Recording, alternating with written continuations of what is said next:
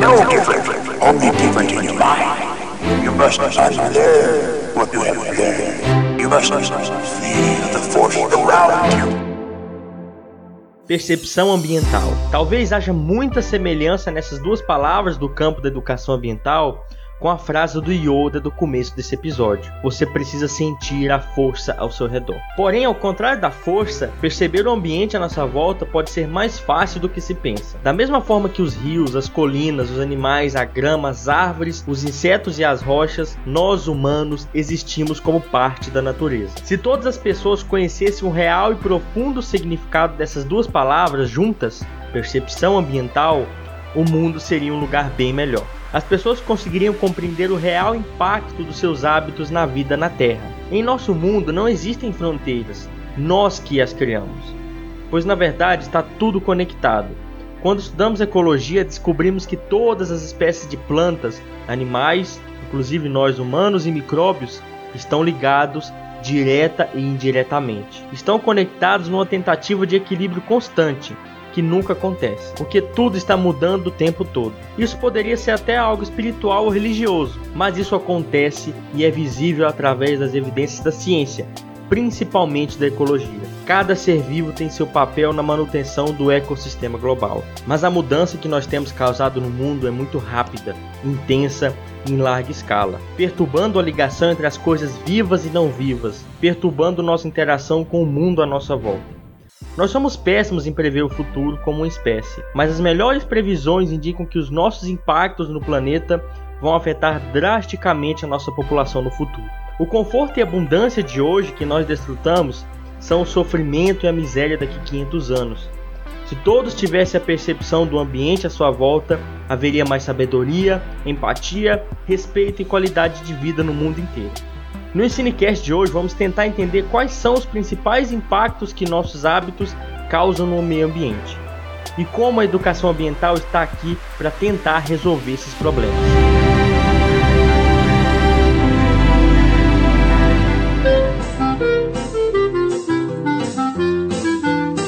Ensinecast Ensino e Ciências Naturais.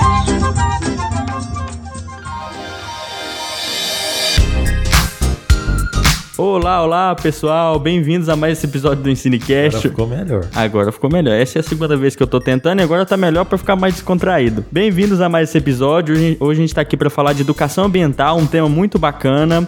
Pra ver se a gente ganha seguidor, né? Porque tá difícil, tá? A gente precisa de gente para ouvir o podcast e divulgar, tá? Hoje estamos aqui para esse episódio, James. Olá, salve, salve todos vocês. Um prazer inenarrável estar aqui novamente. Sou o Fernando, para aqueles que ainda não me conhecem, e nós iremos discutir sobre comportamento, sobre algumas questões da sociedade. Então nós vamos discutir sobre comportamento, sobre algumas questões relacionadas à sociedade em relação à educação ambiental. Espero que vocês gostem, acompanhem, curtam e compartilhem. É, e aqui é o James, hoje estamos aqui de volta para a labuta nossa de divulgação científica, na tentativa desesperada de levar mais conhecimentos para as pessoas, de uma maneira que todo mundo possa acessar isso. E antes de começar o episódio, agora nós vamos fazer nossos recados né, da missa.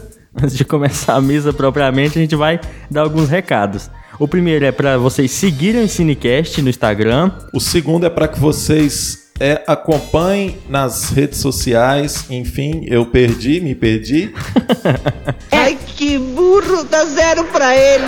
Uh, o segundo, então, é para que vocês possam também nos acompanhar pelo Twitter. O Ensincast está no Twitter. Isso. E a gente também está em todos os agregadores mais conhecidos de podcast, que são os reprodutores de podcast. Se você estiver ouvindo esse podcast pelo YouTube, tem ele no Spotify, por exemplo, você pode ouvir por lá. No Deezer. Deezer. Deezer. Deezer. no Deezer também. É muito importante, de fato, falando sério, para que vocês possam nos ajudar, que vocês divulguem o, o, o Ensincast né? Se vocês gostarem, para estar tá nos ajudando, para que a gente possa estar tá tendo mais feedback, para que a gente possa estar tá melhorando mais as discussões, propondo diferentes tipos de discussões e tentando melhorar a cada, a cada episódio no propósito que a gente tem, que é a divulgação científica. Então, peço essa ajuda de vocês para que o Ensinecast tenha vida longa e para que ele também consiga alçar novos voos em outros espaços. Perfeito, é isso mesmo. A gente vai fazer um episódio adiante, especificamente para falar das dificuldades, falar um pouco de como é fazer esse podcast para vocês conhecerem, até para vocês entenderem o nosso trabalho. Acho que é interessante, né? Porque a gente, a gente se esforça e, e corre atrás para melhorar a qualidade do nosso material, sem deixar de perder a questão do conhecimento em si. Então, isso, isso, isso. E sem mais delongas, vamos lá pro episódio. Ok, então vamos lá. Hoje estamos aqui eu e o Fernando para falar de educação ambiental. O Fernando, que é, essa área de educação ambiental é algo que, com que ele trabalha já faz muito tempo, né, Fernando? É, eu, eu trabalhei com educação ambiental na minha graduação. Eu fiz um projeto, participei de um projeto né, na, na graduação. E o meu mestrado foi com educação ambiental, é, em espaços formais, no caso mas eu trabalho com educação ambiental então já faz um tempinho, ministro da disciplina de fundamentos em educação ambiental já faz um tempo também na universidade. É uma área que eu gosto bastante, eu acho que a gente precisa trabalhar, divulgar, né, é, sensibilizar as pessoas para a questão ambiental. E a gente vai discutir aqui hoje que a questão ambiental não é só questão de, daquele ambiente que muitas vezes as pessoas pensam, né? Ah, a questão ambiental versa só por alguns aspectos, como por exemplo o lixo. Não. A questão ambiental vai muito mais além disso e é o que a gente propõe a discutir aqui hoje. É. Eu também trabalhei como professor de educação ambiental um tempo e é legal porque aqui a gente tem umas, duas visões um pouco complementares, eu diria, da educação ambiental, né? Você trabalhou mais com a parte de educação ambiental espaços formais, né? O que, que são espaços formais? É, então, a, educação ambiental, a gente, é, quando fala, né, não só a educação ambiental, mas quando a gente fala em educação em espaços formais, são aqueles espaços de fato que foram criados é, com o objetivo de trabalhar com a educação formal. Né? Então, por exemplo, a escola é um espaço formal de ensino e a educação ambiental, quando é realizada, por exemplo, dentro da escola, é uma educação ambiental formal uhum. e temos a, a, educação ambiental que é realizada em outros espaços, né, James? Perfeito. É.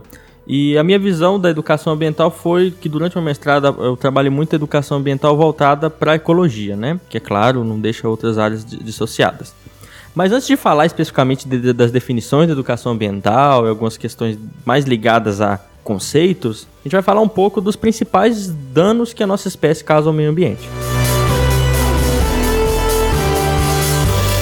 Né, o que, que a gente faz que a gente tanto fala da questão ambiental hoje no Brasil que é muito importante. Quando eu falo educação ambiental, acho que o que, que vem à cabeça de todo mundo de cara, Fernando? O que, que você acha? Educação ambiental, da... eu acho que nas pessoas deve passar justamente essa ideia que a educação ambiental tem a ver com a questão do lixo, é. a questão de fechar a torneira quando você vai escovar dente, reciclagem, quando você vai fazer a barba, quando você vai tomar banho, desligar o chuveiro, quando você estiver ensaboando, uhum. né? Numa maneira ingênua, a educação ambiental, acho que ela é pensada dessa maneira, mas claro, a gente vai discutir e propor aqui então, né, uma discussão de uma educação ambiental sobre outras óticas, com a outra discussão, com a outra proposta. Não que isso não seja importante, mas isso é apenas um, uma pontinha do iceberg ali, né? Perfeito. É, todo mundo pensa em educação ambiental, primeira coisa, mas na verdade a maioria das pessoas, né, tem alguns trabalhos que até mostram isso, que é, é basicamente ligado a questões de alguns hábitos. Isso. É claro, a educação ambiental está ligada a isso, mas ela é muito, muito mais do que questões pontuais como lixo, é, como consumo de água, que são importantes. Mas vamos aproveitar esse gancho e começar falando então da questão do lixo, né? É, eu acho, eu acho que antes até de, de repente a gente entrar nessa questão do lixo, James, é importante hum. contextualizar que assim, a educação ambiental ela veio de uma preocupação né, mundial Uh, dos países em geral, todos os países, a maior parte dos países, a respeito dos problemas que a sociedade com começava a, a, se acentuar, né, como por exemplo aquecimento global, é, a, a desmatamento acelerado. Isso já na década de 60, então, do Isso. século passado, a gente já tem a, a, maior parte dos países do mundo manifestando essa preocupação. E a educação ambiental, então, começa a surgir na década de 60, 70, uhum. né, e ela vai se efetivando com esse propósito. E que está diretamente relacionado a isso que você falou: comportamentos, né, atitudes nossas uhum. que, considerando um aspecto muito é, é, maior, a gente gera um problemas Isso. globais, né? Isso. Acho que toda espécie ela tem impactos no meio ambiente. Ela influencia o ambiente à volta, à volta dela de algumas maneiras. Sem dúvida. Seja predando, Só que a nossa espécie, ao longo da história, conforme a gente foi criando algumas características particulares, é, a gente começou a aumentar a nossa população. Em vista da agricultura, surgimento da agricultura, revolução industrial mais recentemente. Só que, como a gente cresceu tanto a nossa população, nossos impactos mudaram em escala e em forma, né? Porque os nossos impactos são bem diferentes Sim. do que a das outras A espécies. nossa pegada, né? É isso. Aquele lance da pegada ecológica. A nossa pegada, ela, é- ela gera um, um, um- um dano, né? Um desequilíbrio muito maior do que qualquer outra espécie que existe na Terra. E, e eu acho que então é importante a gente pensar nisso. Quais as consequências das nossas ações, sejam elas locais, regionais, nacionais, globais, né, para o planeta como um todo, né, para esse sistema é, que a gente tem como um todo, que é entendido como meio ambiente, né? É. é só pra gente falar que a educação ambiental é um resultado da nossa história e do que a gente fez com o meio ambiente. É, a, a- por exemplo, existe uma autora que ela discute justamente a, a, a questão da adjetivação da- das, dos diferentes tipos de educação, né? Então ela fala, por exemplo, que a educação ambiental, é, na verdade, existe porque a educação por si só ela não dá conta, infelizmente, não tem dado conta é, de garantir todas essas questões que a gente precisa garantir, né? Da formação de um cidadão com qualidade que haja com respeito, conscientemente, em relação a qualquer coisa. Então, é, por exemplo, então a, essa adjetivação ambiental é porque a gente, em relação ao ambiente, a gente não está dando conta de lidar com essas questões. Ou seja, então a educação ambiental veio com o propósito de focalizar mais especificamente nessas questões, para que a gente possa refletir mais sobre elas, para que a gente possa, a partir dessas reflexões, tentar mudar a nossa ação. É, uma, uma pergunta legal, a gente tá falando aqui desse ambiente, né? O que, que seria o ambiente, Fernando? É, aí, aí justamente dentro dessa concepção que a gente está falando de educação ambiental, numa maneira, numa perspectiva mais crítica, né, ou transformadora, a gente considera o meio ambiente não aquele meio ambiente apenas como um- um lugar onde se vive. Né? A gente considera o meio ambiente com os seres que vivem nele, ou seja, as, a- a- os animais, as plantas, as interações que eles estabelecem e as consequências dessas interações. Então, por exemplo, nós, seres humanos, fazemos parte desse meio ambiente, né? Nós somos uma parte. E uma parte muito importante quando a gente pensa que o nosso impacto é muito grande nesse ambiente. Quando eu dava aula de educação ambiental e os alunos entravam na disciplina e eu perguntava o que, que era meio ambiente, todo mundo falava, ah, são florestas. É, Vai mas para o lance do meio ambiente biológico ou Isso, geográfico, né, isso. no caso. E no final das contas, o ambiente é realmente esse espaço, não só o espaço onde a gente está, né, seja uma cidade ou seja lá uma área rural, mas também são as interações, é aquilo Sim. que nos cerca, né? Sim. E nós como espécie, a gente não está isolado das outras. A gente não tem um, um ambiente artificial e um ambiente natural, Sim. né? Nós somos interligados. E, e aí, essas interações, elas geram os problemas ambientais. né? Exatamente. E aí, quando você me pergunta ah, o que que é meio ambiente, dentro dessa concepção um pouco mais holística, que é uma concepção que considera tudo integrado, né? Uhum. A, a gente considera que os problemas ambientais podem ser não só, então, justamente aquilo que a gente falou no início, só o lixo, só o consumo exagerado de água, mas que, por exemplo, é, a violência é um problema ambiental, Isso. ah, existe um outro autor mexicano, no caso o Henrique Leff, que ele fala que a pobreza é o maior problema ambiental que a gente tem no mundo, né? E aí a gente resgata É, se alguém está preocupado em ter o que comer, ele não vai ficar preocupado em cuidar a, do pobreza ela desencadeia uma série de outras questões, né, também como consequência que são estritamente ambientais, né, de, de- de situações de problemas ambientais. E, e quando a gente fala nisso, por exemplo, a gente volta lá, na- lá atrás naquilo que você estava falando no início. Uma das coisas que acentuou esses problemas que a gente tem, além da- da- do aumento da população, essas coisas, é o capitalismo. Né? Mais uma vez eu ressalto, a gente não é comunista, né? mas a gente tem que discutir e pensar que o capitalismo, por exemplo, ele é um sistema que ele demanda uma alta produção e um alto consumo para ele se manter. Né? e de onde se- vem essa produção, ele esse se consumo? retroalimenta.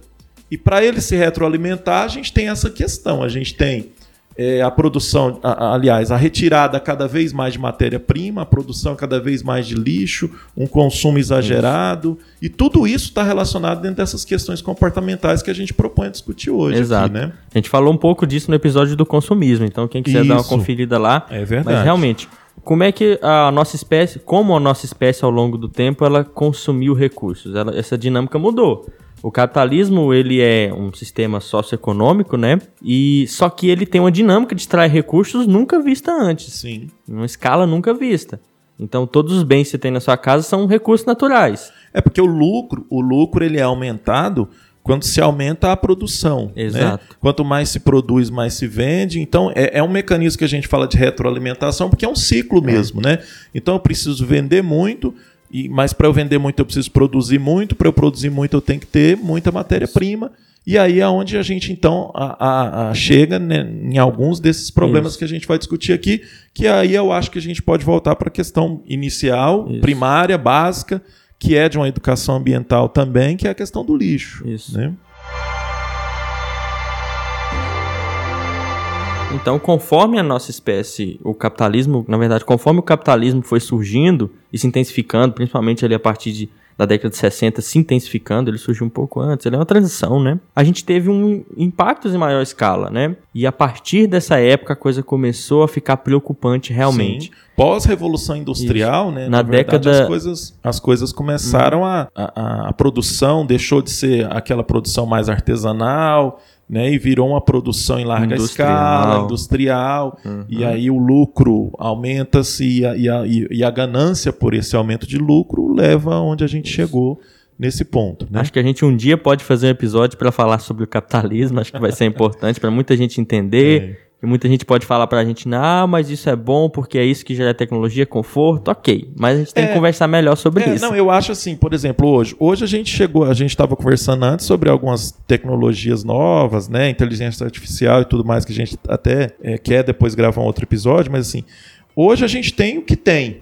Então acho que a gente tem que discutir e pensar no que tem para hoje. Ou seja, não adianta a gente ficar falando assim, ah, evoluiu, melhorou, é, mas estragou, fez isso, aquilo. Não, infelizmente aconteceu. É é um processo social né? E que a gente tem que, a partir do que a gente tem, a gente tem que pensar em situações que não dá para continuar. Isso. Tem coisas que não dá para continuar, né? Porque os recursos eles são limitados. O país, o, o mundo, ele haverá um esgotamento de alguns recursos. Porque não dá pra voltar no estado original de certos Não recursos. dá para voltar e não dá para produzir. Um exemplo, o petróleo. A gente sabe que o petróleo um dia vai acabar. Ele vira, ele vira CO2, mas ele não tem como CO2 virar. Vai acabar. E, um e dia aí, pro outro, se a petróleo. gente não inventa novas formas de energia igual tem se buscado, né, inventar novas formas, não, transformar, de transformar a energia, né, Uhum. como tem se buscado, a gente não tá, tá fadado ao fracasso, né, em relação ao petróleo. E uma das questões, por exemplo, do petróleo, né, que não é, não é ponto da nossa pauta aqui, mas do petróleo, por exemplo, que é um combustível fóssil, né, quando ele é queimado, libera grande quantidade de CO2, que é extremamente impactante na atmosfera, que é relacionado como um dos problemas que a gente enfrenta hoje, né, no caso. Isso. Então, eis que surgiu a educação ambiental a partir de todos esses impactos que se tornaram mais intensos da nossa espécie e como uma urgência. E um dos grandes impactos de- das nossas atividades é o lixo, que é uma das primeiras coisas que a gente fala de educação ambiental, Sim. que é um problema que a gente começou a discutir no episódio sobre consumismo, Consumismo. mas que a gente pode falar melhor hoje sobre a questão do lixo, né? É. É, é, é aquilo, aquelas questões que eu acho básicas que a gente estava falando de, de- da água, do lixo. São questões que a gente pode fazer e observar no dia a dia, no cotidiano, todos os dias. Né? Então, se você, por exemplo, começar a se propor a dividir o lixo da sua casa em reutilizável e não reutilizável, você vai assustar, né, de repente. Porque você vai ver a quantidade de coisas que a gente joga fora e que muitas vezes não é lixo e que a gente consome e joga fora e isso causa um impacto tremendo no, no ambiente, né? Você comentou no episódio de consumismo que a gente pudesse ver todo o lixo na porta da nossa casa. É, ainda falei errado ainda. Ainda né? falou errado. Quem quiser ver lá- Aquilo me, me consome até hoje, que eu falei, quem quisesse ver-se, né? E aí depois eu fui ouvir o episódio, eu falei, nossa, James, que merda. Quem quiser vai lá conferir pra É. ver ele errando. Mas então, se a gente pudesse ver com, com, com clareza todo esse lixo que a gente produz numa semana, vamos falar uma semana? Uma semana. você ia ficar assustado. É. E, e o que que, qual que são os impactos desse lixo? Primeira coisa, o lixo é, o- é o quê? É tudo aquilo que a gente não precisa? Tudo aquilo que não presta? O que que significa lixo? Isso é legal pra gente parar pra pensar. É. Porque nem tudo aquilo que a gente gera em casa de resíduo é lixo, né? É lixo. Muita é. coisa ainda tem utilidade, muita coisa presta. Muita gente joga comida que presta fora porque às vezes ela mudou um pouquinho de cor. Tem É. coisa que muda de cor, mas nem- não necessariamente ela tá podre ou ela É. tá tóxica, né? Isso é legal pra gente parar pra pensar. É, é, é, são questões assim que é, eu acho que todo mundo também deveria, pelo menos uma vez na vida, fazer o passeio num aterro sanitário ou na cidade, se não tem Isso. aterro, um próprio lixão, que é pior ainda. Né? É, a gente que trabalha com educação ambiental há muito tempo, a gente já teve a oportunidade de ir algumas vezes. Por exemplo, eu aqui em Jataí eu já fui, levei alunos. E eu acho que quando a gente vai, a gente dá uma assustada, porque a gente vê a quantidade de lixo. É um mar de lixo. É um mar de lixo, cara, sabe? É. E, e aí é o que a gente está falando, nem tudo que está ali vai ser decomposto tão rapidamente, né? Porque aí a gente tem a questão do plástico misturado com a comida, o papel misturado com o plástico e a comida, o vidro, e tem pessoas que descartam até coisas maiores, né? um sofá, uma Exato. televisão, e tudo aquilo vai ser coisa misturado altamente ali, tóxica, coisa com- radioativa. justamente com materiais que não deveriam estar ali, né? A questão, por exemplo, igual você está falando, essa questão das pilhas, a questão do- das baterias, que hoje a gente tem muito eletrônico, né? Então tudo isso vai para um único lugar, geralmente. É claro que hoje a gente tem empresas que recolhem, a gente tem cidades que têm a coleta seletiva de lixo, né? Mas isso é no Brasil, isso ainda é muito incipiente, né? Tem países que isso funciona melhor, é, mas as nossas práticas e a nossa relação com aquilo que a gente produz, principalmente dentro de casa, em chamar ou não chamar de lixo, é muito ruim ainda. E isso está diretamente ligado com a nossa educação. Exato. E aí, consequentemente, a gente adjetiva ela como ambiental. Mas é, é- são práticas de consumo de dia a dia, de olhar para aquele material se você acha que pode usar ele ou não, será que dá para reaproveitar ele? Será que dá para reciclá-lo, né? Recentemente a gente fez um DHC, até eu que Exato. gravei sobre reutilizar e reciclar. Então, será que dá para reciclar isso aqui? Será que dá para reutilizar? O, or- o orgânico mesmo, dá pra gente fazer a compostagem, de Compostagem. repente em casa. Nem precisa É. fazer, mas muita gente, hoje em dia, em muita cidade, recolhe o lixo orgânico porque ele tem as suas compostagens de- de graça, porque pra ele é lucrativo, né? Sim. Tem empresas, por exemplo, é, isso eu já vi faz, faz muito tempo, mas o, o shopping, por exemplo, Morumbi, ele tem um projeto que ele faz a compostagem de todo o lixo produzido na área de alimentação. E esse resultado desse adubo, eles utilizam numa horta que eles têm em cima do shopping, cara. Então essa horta produz grande quantidade de vegetais e é para consumo dos funcionários. Muita gente mais radical pode virar e falar, ah, mas é um shopping, lá tá vendendo, estão estimulando o consumo. Ok, mas a gente tem que parar de justificar certos erros, né? Justamente. Só porque ele estimula o consumo, ele não pode fazer também atitudes que são ambientalmente é, respeito, de, com respeito, né? Sim, e, e- e é isso que eu, que eu falei no início. Então, assim, a gente tem que olhar para frente. Infelizmente, se a gente ficar remoendo o passado, né, não adianta a gente ser saudosista e falar ah, antigamente era melhor, isso, aquilo, outro. A gente tem que trabalhar dentro dessa perspectiva que a gente tem atual, né? E refletir sobre ela e tentar corrigir muita coisa errada que a gente fez até hoje, né, em relação a essas práticas ambientais. Muito do que a gente ignora essa questão do lixo é porque a gente não tem percepção da escala que isso tem, né? Então, a, a partir do momento que você recolhe o lixo ali dos cômodos da sua casa todo dia, ele não se acumula, ele não fede, ele não começa a É. decompor, né? E aí ele, você manda ele para outro lugar e você não vê mais ele. Isso é um, é um digamos assim, uma, aspas, uma limpeza de consciência.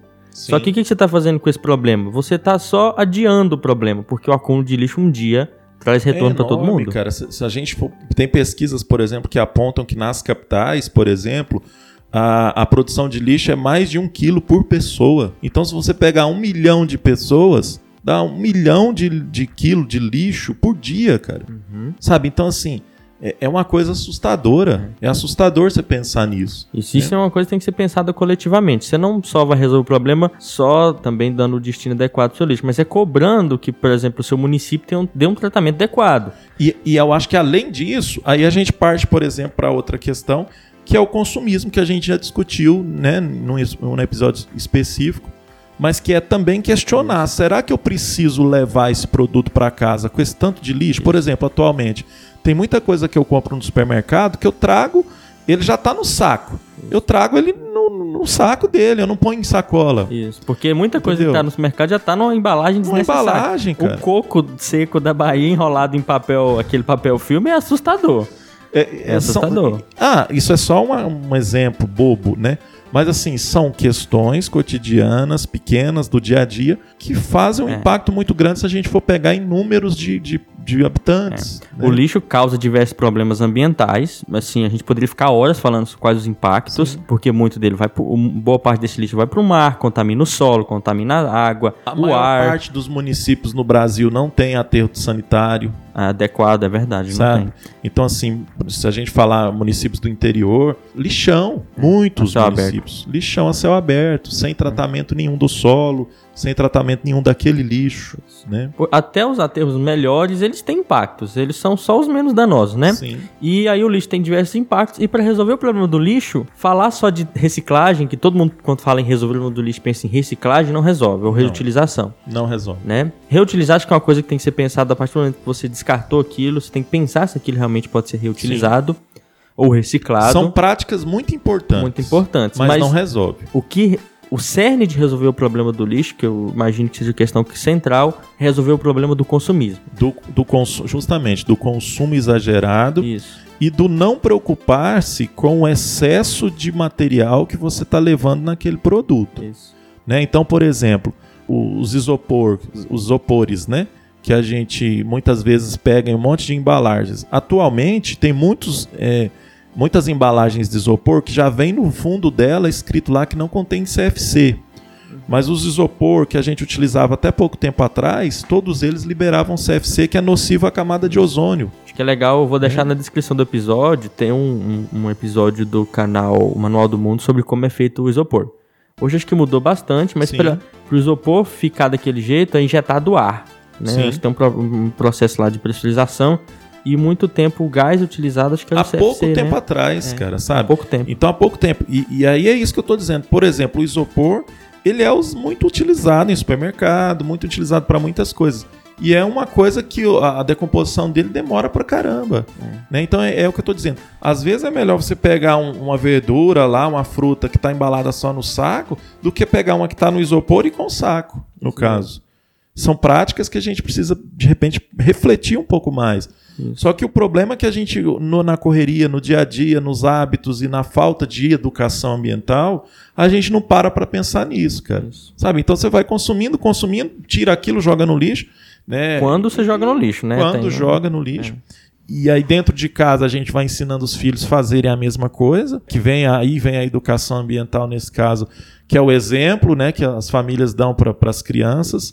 E esse é um dos, dos, dos principais, né? No caso, esse exemplo é muito impactante, no Para caso. educação melhor, a educação ambiental funcionar de fato, que ela aconteça, né? Falando assim, questões práticas, a gente precisa mudar muitos hábitos. E não é fácil mudar hábito em questão de lixo, Cultural, a questão principalmente. cultural, né, Eu tenho tentado também não usar sacola plástica. A gente vai para congresso, aqueles eventos, você ganha sacolinha de pano, a gente juntou e tá levando.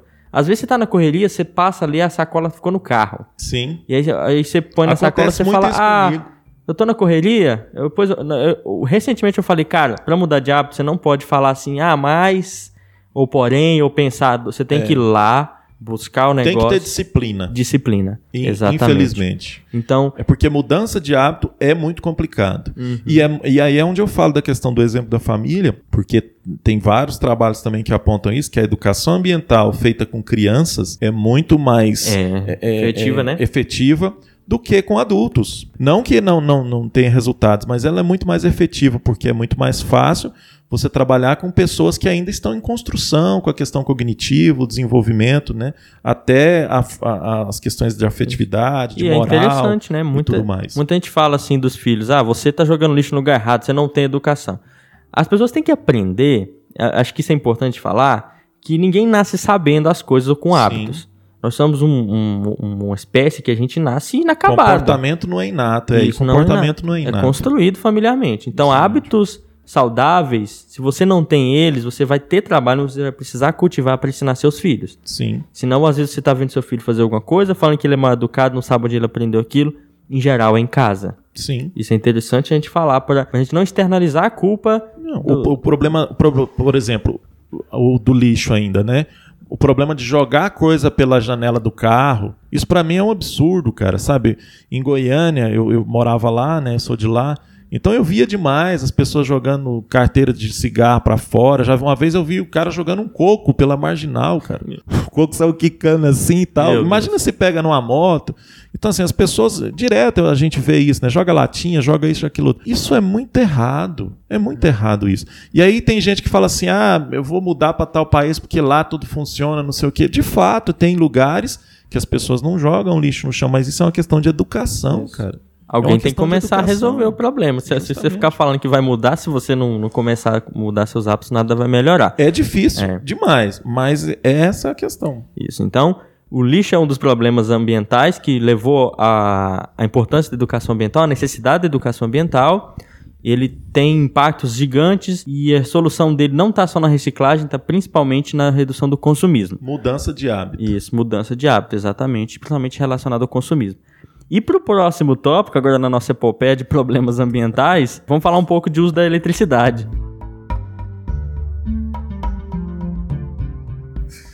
É, essa é uma outra questão, assim, que eu acho que agora é um, é um, um buraco negro, né? Porque a eletricidade, cada vez mais a gente está refém dela, né? Uhum. Aquilo que a gente estava falando das tecnologias. Então, assim, é, cada vez mais, agora mesmo para gravar o episódio, a gente está com um monte de coisa ligada aqui. Tudo na energia elétrica. Se né? acabar a energia, lascou tudo e tá chuviscando, É, cara. Tudo na energia elétrica. Então, assim, a eletricidade hoje, o consumo de energia elétrica é, no mundo, né, é enorme e a gente precisa parar para refletir isso, né? Assim, há necessidade de algumas coisas a gente usar e abusar da energia elétrica, né? Mas outras nem tanto. Então, tem situações que a gente acaba exagerando nesse consumo de energia elétrica. É, e o, consumismo, que a gente volta a bater nessa tecla, ele estimula até a o consumo de energia elétrica. Porque ca- cada vez mais você compra um monte de traquitana, de Sim. coisas elétricas e isso tá ligado lá o tempo inteiro. Coisa que às vezes você nem vê, você deixa a TV ligada, vai fazer alguma coisa e liga o rádio ao mesmo tempo. Tem gente que faz isso. E, e a energia, eu acho que é importante a gente deixar claro, né? É a questão da física, né? É, A de onde vem a energia? É, a energia ela não é criada, né? Ela é transformada. Então, a energia elétrica que a gente usa, ela vem em grande parte da, da, da hidrelétrica, né? Da, da fonte Uhum.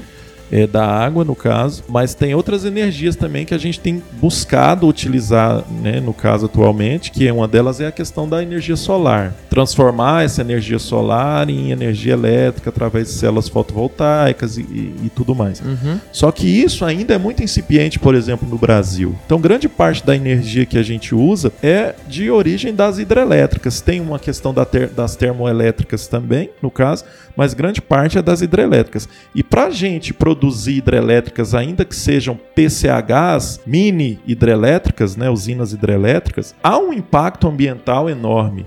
Ah, não sei se, se todos conhecem, mas, por exemplo, a gente tem um, um- um dos, um dos maiores lagos da América Latina é, no Brasil, que é o Lago da Serra da Mesa, né, da usina, no caso, que esse lago ele tem uma área de mais de 300 é, quilômetros de extensão quilômetros quadrados. E imagina o impacto que isso não causa, porque para alagar tudo, a vegetação foi consumida, os animais, alguns foram retirados, mas a gente sabe que, por exemplo, artrópodes, é, animais né, invertebrados, no caso, não são retirados, né? Te- Retiram-se os mamíferos, geralmente de grande porte, e assim mesmo nem todos. E são processo. animais, ah, muitos desses são retirados, mamíferos, répteis, né? Sim. São animais territorialistas, né? A gente tem alguns estudos que mostram que jararaca, por exemplo, a serpente, ela é acostumada com dessas palavras com um determinado espaço e quando ela é retirada daquele espaço, ela tem um tempo para se adaptar, porque em geral são animais que ficam em locais que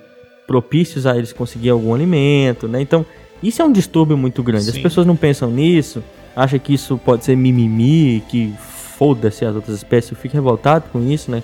No sentido de que não tem nada escrito que diz que esse mundo é nosso por nossa conta. É.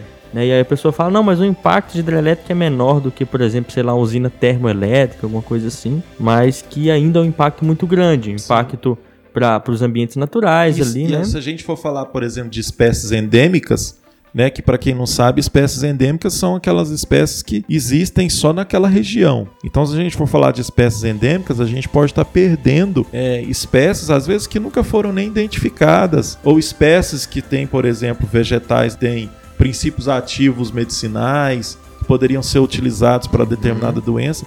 Que às vezes elas existem só ali, mas vai ser alagado, as espécies vão morrer, se perde ah, uma grande riqueza, no caso, em termos ambientais. Então, essa questão precisa ser muito pensada, né, no caso.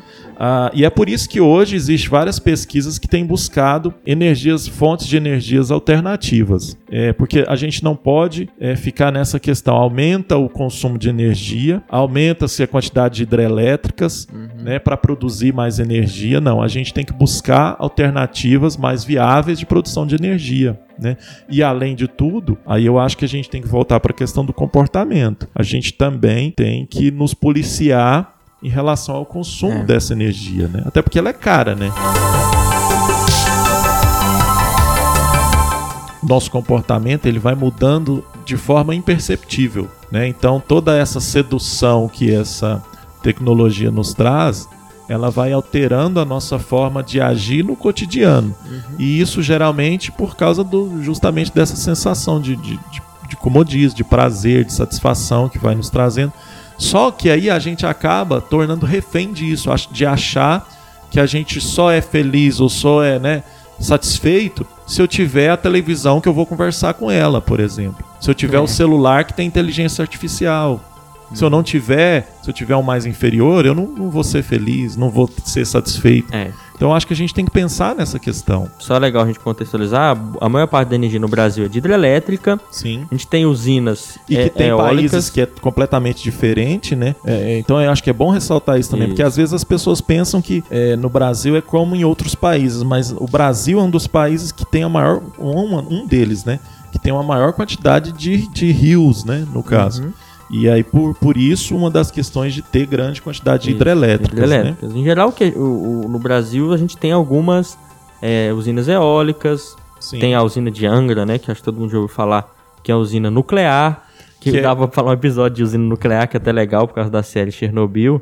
Por exemplo, que é uma usina hoje em dia que é segura, mas ela tem problemas visto a longo prazo. A gente não tem o que fazer até hoje com lixo radioativo. O que, que a gente É, faz? é, se a gente pega- Cria um cofre gigante de, de concreto e joga lá dentro e espera algum dia a gente pensar uma solução Se para a aquele gente lixo. pegar o Japão, por exemplo, grande parte da energia do Japão, não sei se toda, mas grande parte dela é energia É. nuclear, né, cara? Acho que alguns países ali da, da Europa Oriental também, a maior parte ainda de usina termoelétrica. E, E, inclusive no Japão, há pouco tempo atrás, acho que um, dois anos, não me lembro, né? Teve um acidente lá é, em, em relação a vazamento de, de- de produto radioativo de usina. é, né, a usina era preparada até pro terremoto e deu errado, né? Seria É, legal. Sim. E então é legal a gente ver que existem várias maneiras de converter determinadas é, rec- recursos naturais em energia elétrica, seja o vento, seja o calor, seja a energia da água, que é a energia potencial, né? Se- É, isso. Lembrando da minha É física pela básica. queda, né? É importante falar isso, pela queda da água. Só que todas essas maneiras de extrair energia têm impacto, e maiores ou menores. O que a gente tem buscado hoje são impactos menores. Porque a gente pensa, nossa, a eletricidade é uma energia limpa comparada ao petróleo. É, ela é, né? Então, hoje em dia, uma das grandes justificativas para fazer carro elétrico, patinete elétrico, que a energia elétrica é uma energia mais limpa que o petróleo. Tá, mas você já parou para pensar o quanto de, de consumo que aquelas. para fazer bateria de lítio gasta, né? O quanto de lixo de bateria você vai gerando, né? E isso são coisas que a gente às vezes não pensa. Pare- parece que é tudo limpo Sim. né? Mas são coisas realmente danosas. Tem Eu- até um vídeo que eu vou deixar na descrição também, de novo do Manual do Mundo, dele falando de patinete elétrico. Como virou uma febre isso hoje em Sim. dia no Brasil, todas várias cidades Que têm já vem de outros países, né, também. Já vem de, outro país, do- de outros países, porque vende como algo sustentável, mas quando você vê em determinadas ocasiões. É, eu acho que é, é, então a gente tem que pensar muito bem mesmo a respeito dessas questões do consumo né, de energia elétrica que a gente faz, porque a tendência é a gente ir na onda. É, o mundo vai esquentando, a gente vai usando mais ar-condicionado, por exemplo, né? Justamente. É, o, conforto, o conforto é tentador, não adianta. Hoje em dia tem gente que tem ar-condicionado no carro, na casa, em todos os cômodos. Ele vive num ambiente controlado, ele já não consegue mais Não, viver é, num ambiente normal. Se a gente pegar, por exemplo, outros países, norte, por exemplo, Estados Unidos, tem muitas regiões dos Estados Unidos que a, a casa toda é é Aquecida, ou, ou então resfriada. e- né? é, ou então resfriada, né? Tem os dois. Então é, são ar- ar-condicionado interno mesmo, tubular, né? Dentro da casa. E isso é um consumo de energia elétrica muito grande. Isso. Acho que a gente pode ir agora pro próximo tópico, né? Vamos falar um pouco de água. Certo, então agora a gente pode partir para falar um pouco do consumo de água, né? Será que é um problema hoje em dia, Fernando? O consumo de água também é uma outra questão que a gente precisa refletir, né? É, mas eu acho que não, não só nessas pequenas práticas, como a gente citou no início, né? Essa, essa questão de, de fechar a torneira, de tomar banho e desligar o chuveiro quando vai ensaboar.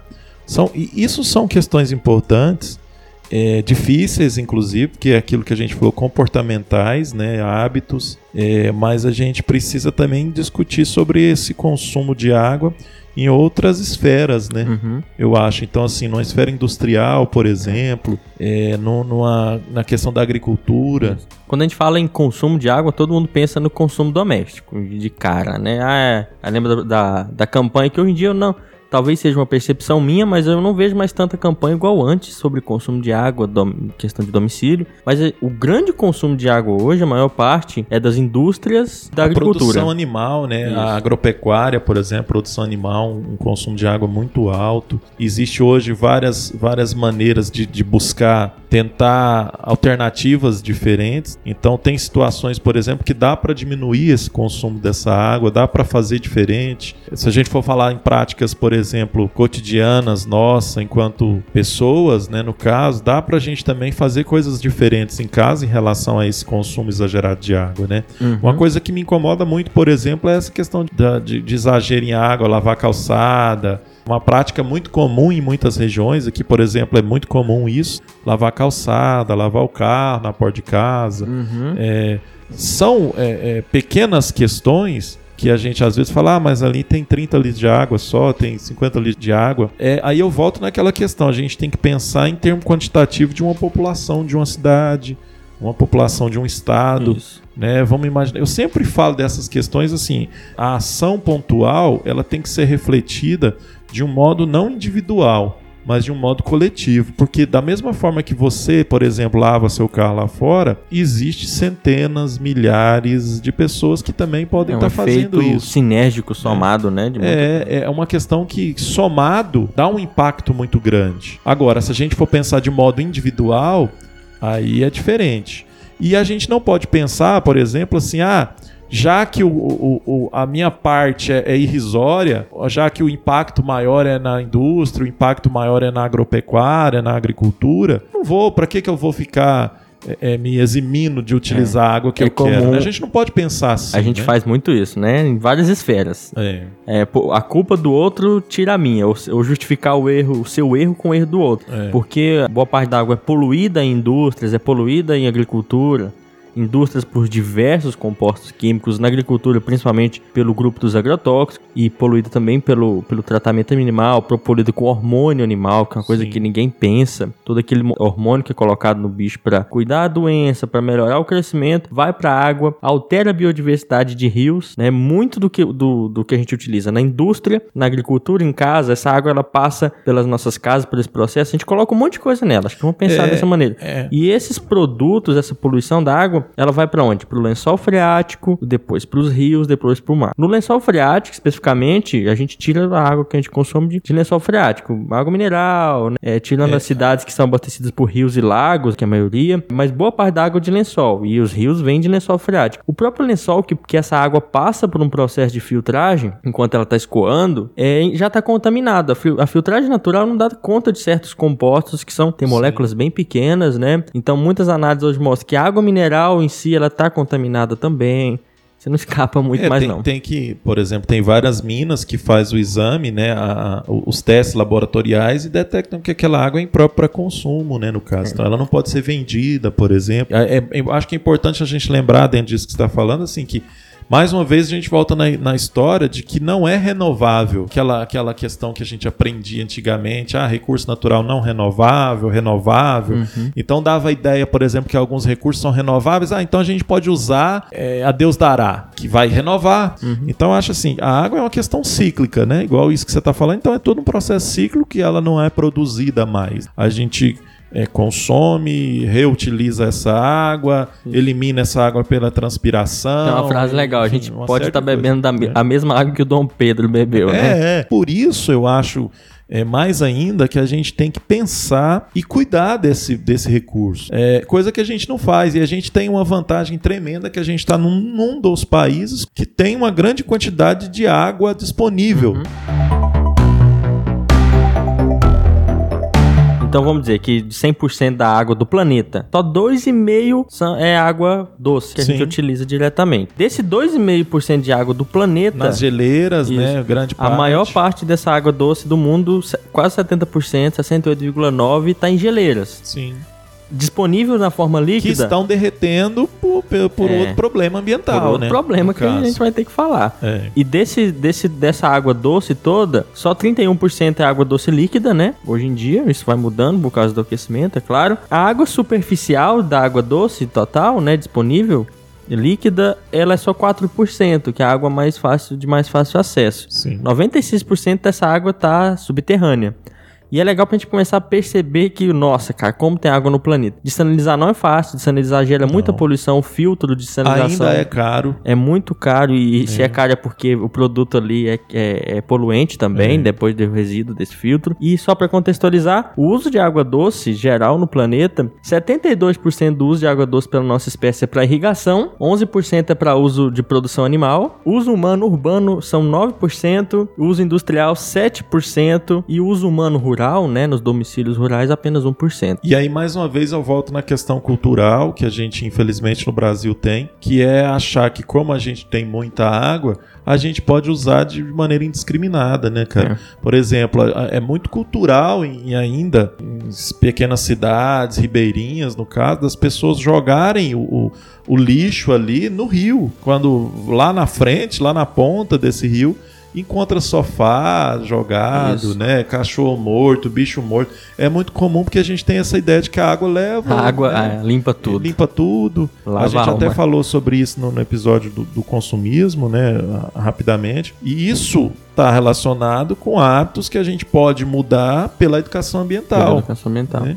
Então a gente tem que pensar nessa questão. A água é um, um recurso que a gente precisa, se a gente for falar, por exemplo, em termos biológicos, grande parte do nosso corpo é água, por exemplo. Então a gente precisa cuidar dessa água. É, e como, e acho que é legal falar como a gente cuida dessa água. A gente, é primeiro, no nosso consumo, né? Então a gente tem que cuidar do, do consumo doméstico, o que está colocando naquela água e mandando para a rede de esgoto, porque eu- quando tem tratamento de esgoto, ele dá conta de tudo. A gente tem que cuidar também, um dos grandes responsáveis pela qualidade da água, pela regularidade de chuva, esse ciclo hídrico, que espero que todo mundo tenha visto na escola, é, são florestas, são áreas Sim. naturais, são responsáveis Matas ciliares, isso, né? por manter rios nascentes, manter a qualidade da água, não só a quantidade, mas a qualidade da água. E a gente vê que como é pra, a maior parte dessa água para irrigação, um dos grandes vilões é, ainda, ainda são as áreas de cultivo. E é complicado falar disso, porque recentemente eu conversei com, com um amigo e ele falou, cara, mas pra você comer esse feijão aí tão viçoso você tá comendo, você não comeria esse feijão bonito assim sem um monte de agrotóxico. Eu falo, eu sei, né? Tudo bem. Isso traz um conforto. Mas o mundo que, esse, que, que esses agrotóxicos está criando para daqui 100 anos é um mundo que eu não queria que meus netos estivessem, talvez. Sim. Porque a longo prazo são, são substâncias que acumulam né, no, nos sistemas, causam distúrbios ambientais. É exemplo pontual: muda sexo de peixe algumas substâncias, né? Sim. E são. E a gente encontra isso no rio. Diversos tipos de câncer também, né? Isso. Isso que você está falando me remete, por exemplo, à Primavera Silenciosa da Raquel Carson, por exemplo. Outra dica que eu vou colocar, que todo mundo tem que ler aquele livro. É, a Primavera Silenciosa é um livro de, de, uma escritora norte-americana, é, jornalista no caso, né? E que denunciou a morte dos pássaros, né? Não vou dar spoiler muito não, mas assim, ela denunciou a morte dos pássaros, por isso o, o título do livro, Primavera Silenciosa, e que estava relacionado via cadeia alimentar, a morte deles, com o uso de, de defensivo agrícola, né? No caso, o DDT. Tanto é que o DDT foi proibido nos Estados Unidos há muitos anos atrás, mas no Brasil ele ainda foi usado muitos anos. Eu acho que até recentemente as pessoas ainda usavam o DDT. né? Exato. E, e o Brasil ainda tem muito, muitos agrotóxicos que no resto do mundo são vistos como extremamente danosos e a gente utiliza a revelia. Isso. Que que a gente tá falando nesse episódio de água, de eletricidade, de consumismo, só para relembrar? Porque a gente tá falando aqui de hábitos que a gente precisa mudar através de um processo de educação ambiental. Isso aqui, até o momento, é um, como eu disse, uma epopeia de exemplos para a gente entender a, a dimensão do que a gente está causando e a dimensão do, desse impacto ambiental é o que traz a importância da educação ambiental. Eu penso, eu penso que justamente é importante a gente destacar que a educação ambiental ela não busca trabalhar só com essa, essa questão é, simplista e ingênua. Então, to- todas as discussões que a gente está fazendo aqui, a gente está falando que a gente tem que refletir mais, a gente tem que primeiro pensar para depois agir, né? A gente tem que perceber que os nossos hábitos, no caso, eles não estão muito legais e que a gente precisa mudar. Mudar não é fácil. Uhum. Então é tudo dentro dessa perspectiva de uma educação ambiental mais crítica e transformadora. Exato. né? Que a gente vai discutir um pouco mais algumas questões teóricas mais na frente, mas a ideia é que a gente faça mesmo essa discussão e demonstrando que não é. É, a educação ambiental não pode ser vista como uma questão ingênua. Ela é muito mais do que isso. É, a, a gente tem que ver a educação ambiental, e eu sempre falei isso para os meus alunos, como um campo do conhecimento. A educação é um campo do conhecimento, e eu percebo isso, que ela é, na sua grande maior parte, baseada em ciência, e ela é baseada em ciência, mas ela também precisa lidar com o senso comum, que é importante. Ela tanto interfere no senso comum das pessoas, como ela extrai muito conhecimento de lá. Então, dentro da ciência, que eu falei naquele DHC sobre ciência, a gente tem vários campos, várias áreas. O legal da educação ambiental, e é uma das justificativas grandes disso, que ela é uma área multi-interdisciplinar. Interdisciplinar, justamente. Ela é um campo de conhecimento que depende de várias áreas do conhecimento da ciência. Ela depende da economia, para entender como a gente está utilizando os recursos. Ela, ela precisa da ecologia. E é legal entender Todas as áreas, né? Se, É. se você pegar, por exemplo, das ciências naturais, é, então todas as áreas das ciências naturais estuda o que? A natureza. que. Isso. Né? E para a gente discutir natureza, a gente então tem que dominar essas questões, né? Para discutir natureza, a gente precisa entender de sociedade também. Sim. Porque a nossa sociedade ainda é parte da A natureza. sociologia, Isso. né? a questão das relações. Isso. É, não dá para a gente pensar a educação ambiental de outra forma. Muitas pessoas veem a educação ambiental só ligada à ecologia, só preservação, Sim. floresta, natureza, ok. Isso é histórico. Isso é né? parte. É, é a, a educação ambiental biologizante, É. no caso, né? Muito dessa visão é porque a gente vê a nossa espécie como algo é, artificial e a gente vê a natureza como algo selvagem. É. Como se existisse uma dualidade, É como se aquela- a floresta fosse uma coisa, a cidade fosse outra. Não é assim, é tudo interligado ainda. E é aquele pensamento antropocêntrico, né, cara? Que nós somos o centro, que inclusive relaciona até com questão religiosa, né? O Leonardo Boff, por exemplo, discute sobre isso. Ele fala que a gente, com, com a questão bíblica, por exemplo, a gente assumiu a ideia de que nós somos os, os responsáveis por os tutores, né, dos, das plantas e dos animais aqui na Terra. Só que ele fala que a gente assumiu o papel de Satã ao invés disso. ele fala que nesse papel de Satã, a gente tem. Cristãos fato, já não vão ouvir esse episódio. a gente tem assumido a ideia de que a gente está aqui para cuidar desses animais de, de plantas, só que eles estão aqui para servir a nós, né? Então os animais servem para a gente comer, as plantas, e- enfim.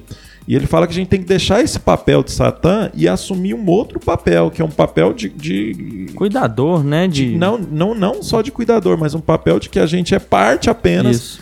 de todo esse sistema, É, desse quebra-cabeça, né? No caso. É um papel de uma parte integrante. É legal que na educação ambiental a gente começa a entender que a ecologia e a economia deveriam andar juntas, né? Isso mostra a importância de entender que a ecologia, o que, que é o prefixo eco? Em resumo, é casa. E tem eco em ecologia e economia. Ecologia, logia é o que? É o estudo. A ecologia é o estudo da nossa casa. E o nomia tem mais a ver com gerência. Economia é gerência da casa. Então quem estuda e quem gerencia devia trabalhar junto né, não é o que a gente vê em geral. Economista parece Quando eu falo economista, vem na cabeça de muita gente um investidor, um cara que trabalha com a bolsa de valores, especulação financeira. E não devia ser isso. Devia Sim. ser alguém que pensa no processo, junto com o ecólogo, de recurso natural até o consumo.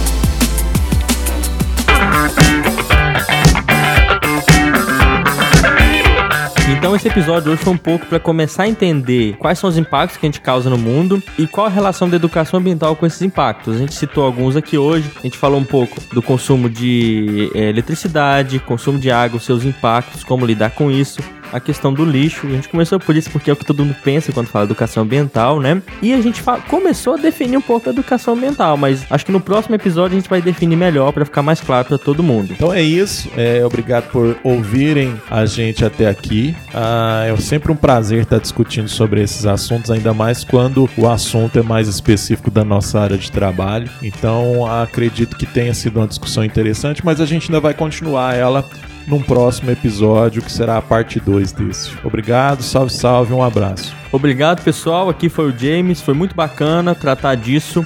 De novo, qualquer dúvida, sugestão, acha que a gente falou algo errado, reclama nos comentários que a gente aguarda para responder vocês para debater. Muito obrigado e acompanhem o Ensinecast e esperem pela parte 2 que logo logo ela sai. Muito obrigado e até o próximo episódio, pessoal.